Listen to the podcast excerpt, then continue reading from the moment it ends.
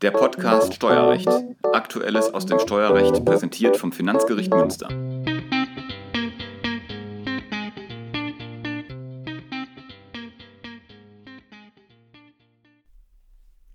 Herzlich willkommen zu einem neuen Podcast Steuerrecht des Finanzgerichts Münster. Heute habe ich Dr. Christian Bohlmann vom 11. Senat bei mir. Hallo Christian. Hallo Hans. Christian, wir wollen heute eine Entscheidung des Zweiten Senates vom 13.06.2023 besprechen. Da haben wir beide nicht mitgewirkt. Es geht um Aufwendungen für den Internatsbesuch der Tochter der Kläger und ob diese Kosten als außergewöhnliche Belastung geltend gemacht werden können. Christian, lass uns mal für die Hörer gemeinsam den Sachverhalt aufarbeiten. Ja, gerne. Du sprachst ja schon an, letztlich ging es um die Tochter der Kläger, die vor den Streitjahren schon und in den Streitjahren an einer schweren und zunehmend psychisch-somatischen Erkrankung litt. Aufgrund dieser Erkrankung wurde sie therapiert und der behandelnde Kinder- und Jugendpsychiater riet den Klägern, eine Intelligenztestung durchzuführen. Dem kamen die Kläger nach und diese Testung führte zur Feststellung einer expliziten Hochbegabung. Das wiederum führte dazu, dass der Therapeut den Klägern empfahl, ähm, den Kontakt zu einem Internat aufzunehmen, um da der Hochbegabung der Tochter gerecht werden zu können.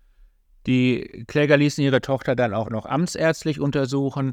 Die Amtsärztin fällte, stellte fest, dass die Tochter bisher entsprechend ihrer Hochbegabung nicht hinreichend beschult worden war und dass die psychosomatischen Beschwerden, die die Tochter hatte, auf dieser schulischen Unterforderung basierten.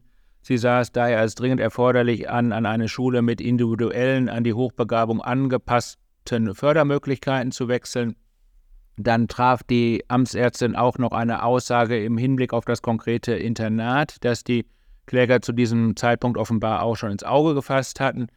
Dieses biete nämlich dem speziellen Angebot eine hervorragende Lernumgebung und die Möglichkeit zur gesundheitlichen Stabilisierung Daher sei der Besuch aus gesundheitlichen Gründen dringend zu befürworten.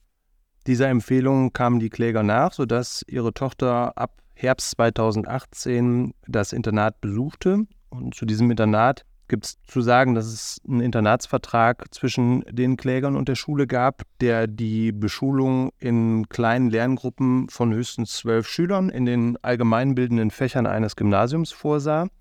Allerdings war es so, dass weder der Internatsvertrag noch die Schulwebsite und sonstige Informationsmaterialien äh, des Internats Behandlungsleistungen im Sinne von Heilbehandlungsleistungen während oder außerhalb der Unterrichtszeiten vorsahen. In den Einkommensteuererklärungen für die Streitjahre 2018 und 2019 machten die Kläger dann Aufwendungen für die Internatsunterbringung in einer Größenordnung von ca. 40.000 Euro pro Jahr als Krankheitskosten im Rahmen der außergewöhnlichen Belastungen geltend. Also dabei handelte es sich nicht nur um das Schulgeld, sondern auch Unterbringungskosten und Fahrtkosten. Das Finanzamt folgte dem letztlich nicht. Es war insbesondere der Auffassung, dass die Stellungnahme der Amtsärztin nicht den besonderen formellen Anforderungen gemäß 64 Einkommensteuerdurchführungsverordnung zur Zwangsläufigkeit entsprach. Die Kläger waren damit nicht einverstanden und legten Einspruch ein, weil sie der Überzeugung waren, dass die Stellungnahme der Amtsärztin zur steuerlichen Anerkennung der Aufwendungen ausreichend sei. Zudem war es so, dass der Kläger, der selbst behandelnder und praktizierender Arzt war, äh, sich darauf berief, dass er aufgrund der eigenen ärztlichen Schweigepflicht keine weiteren Unterlagen in Bezug auf seine Tochter vorlegen könne. Nachdem dann das beklagte Finanzamt die Einsprüche der Kläger zurückgewiesen hatte, haben diese die vorliegende Klage erhoben, über die dann der zweite Senat in unserem Besprechungsfall zu entscheiden hatte. Ja, und in Bezug auf diese Aufwendungen hat der zweite Senat die Klage dann abgewiesen, weil er im Streitfall zu dem Ergebnis kam, dass die Aufwendungen für den Privatschulbesuch keine unmittelbaren Krankheitskosten seien. Lass uns hier für einmal kurz auf das äh, Gesetz blicken. Also außergewöhnliche Belastungen sind in 33 Einkommensteuergesetz geregelt und grundsätzlich dann gegeben, wenn einem Steuerpflichtigen zwangsläufig größere Aufwendungen als der überwiegenden Mehrzahl der Steuerpflichtigen gleicher Einkommensverhältnisse, gleicher Vermögensverhältnisse und gleichen Familienstandes erwachsen. Das regelt so der Absatz 1 in 33 ESTG. Was zwangsläufig ist, regelt dann Absatz 2 in 33 EStG. Zwangsläufig erwachsen Aufwendungen dann, wenn man sich ihnen aus rechtlichen, tatsächlichen oder sittlichen Gründen nicht entziehen kann.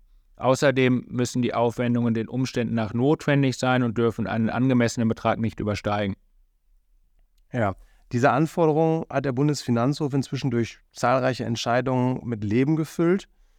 Und nach der Rechtsprechung des Bundesfinanzhofes erwachsen Krankheitskosten ohne Rücksicht auf Art und Ursache der Erkrankung dem Steuerpflichtigen aus tatsächlichen Gründen zwangsläufig. Und zwar auch dann, wenn sie der Heilung oder Linderung einer Krankheit dienen, unter der ein unterhaltsberechtigtes minderjähriges Kind im Streitfall, also die Tochter der Kläger, leidet.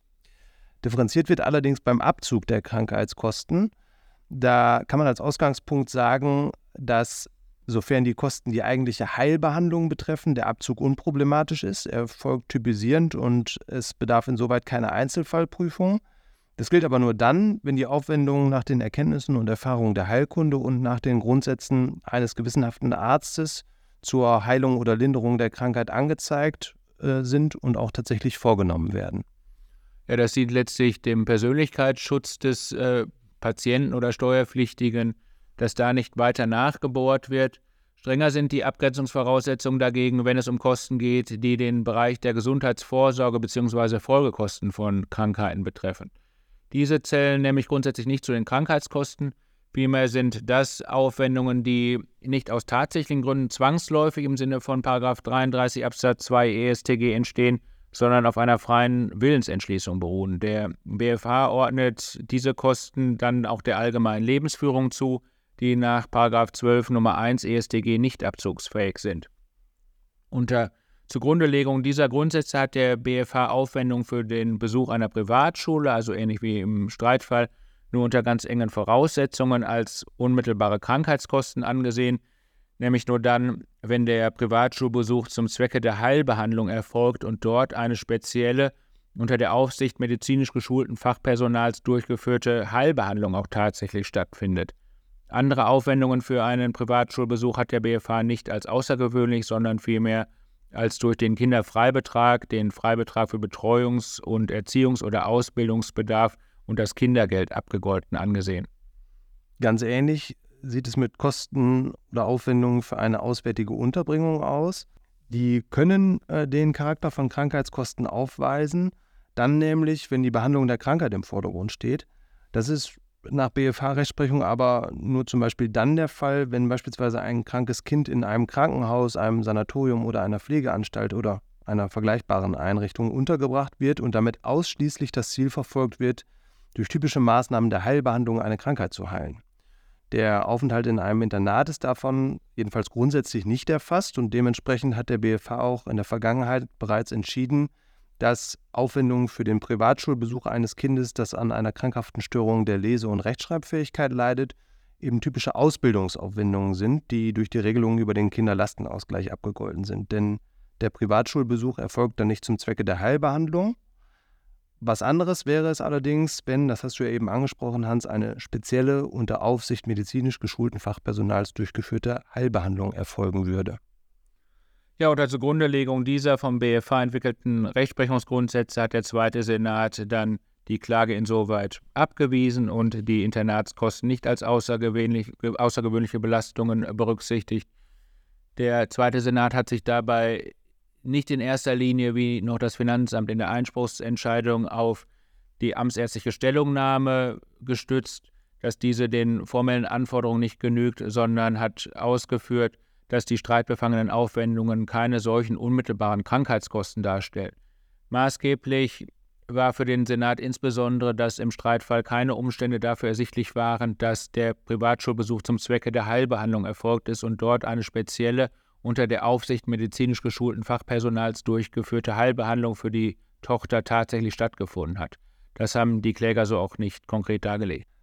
Das heißt aber nicht, dass der Senat die Stellungnahme der Amtsärztin vollends übergangen hätte. Auf diese Stellungnahme ist er auch eingegangen, konnte dieser Stellungnahme aber keine zwangsläufige medizinische Indikation des Schulbesuchs äh, der Tochter im Internat entnehmen, zumal deren Ausführungen der Amtsärztin auch nicht zu entnehmen waren, dass eine Förderung eben nur in dem besagten Internat hätte stattfinden können. Weiter hat der Senat noch darauf hingewiesen, dass im Rahmen des Paragraphen 33 des Einkommensteuergesetzes anerkannt ist, dass eine Hochbegabung eben keine berücksichtigungsfähige Erkrankung darstellt. Ja, vielen Dank. Das Urteil des Zweiten Senats vom 13. Juni 2023 ist über unsere Homepage unter dem Aktenzeichen 2K 1045-22e abrufbar. Der Zweite Senat hat zwar nicht die Revision zugelassen, aber die Kläger haben nicht Zulassungsbeschwerde eingelegt und die ist beim BFH noch anhängig. Ich danke dir für die Mitwirkung und danke den Hörern fürs Zuhören. Bis zum nächsten Mal.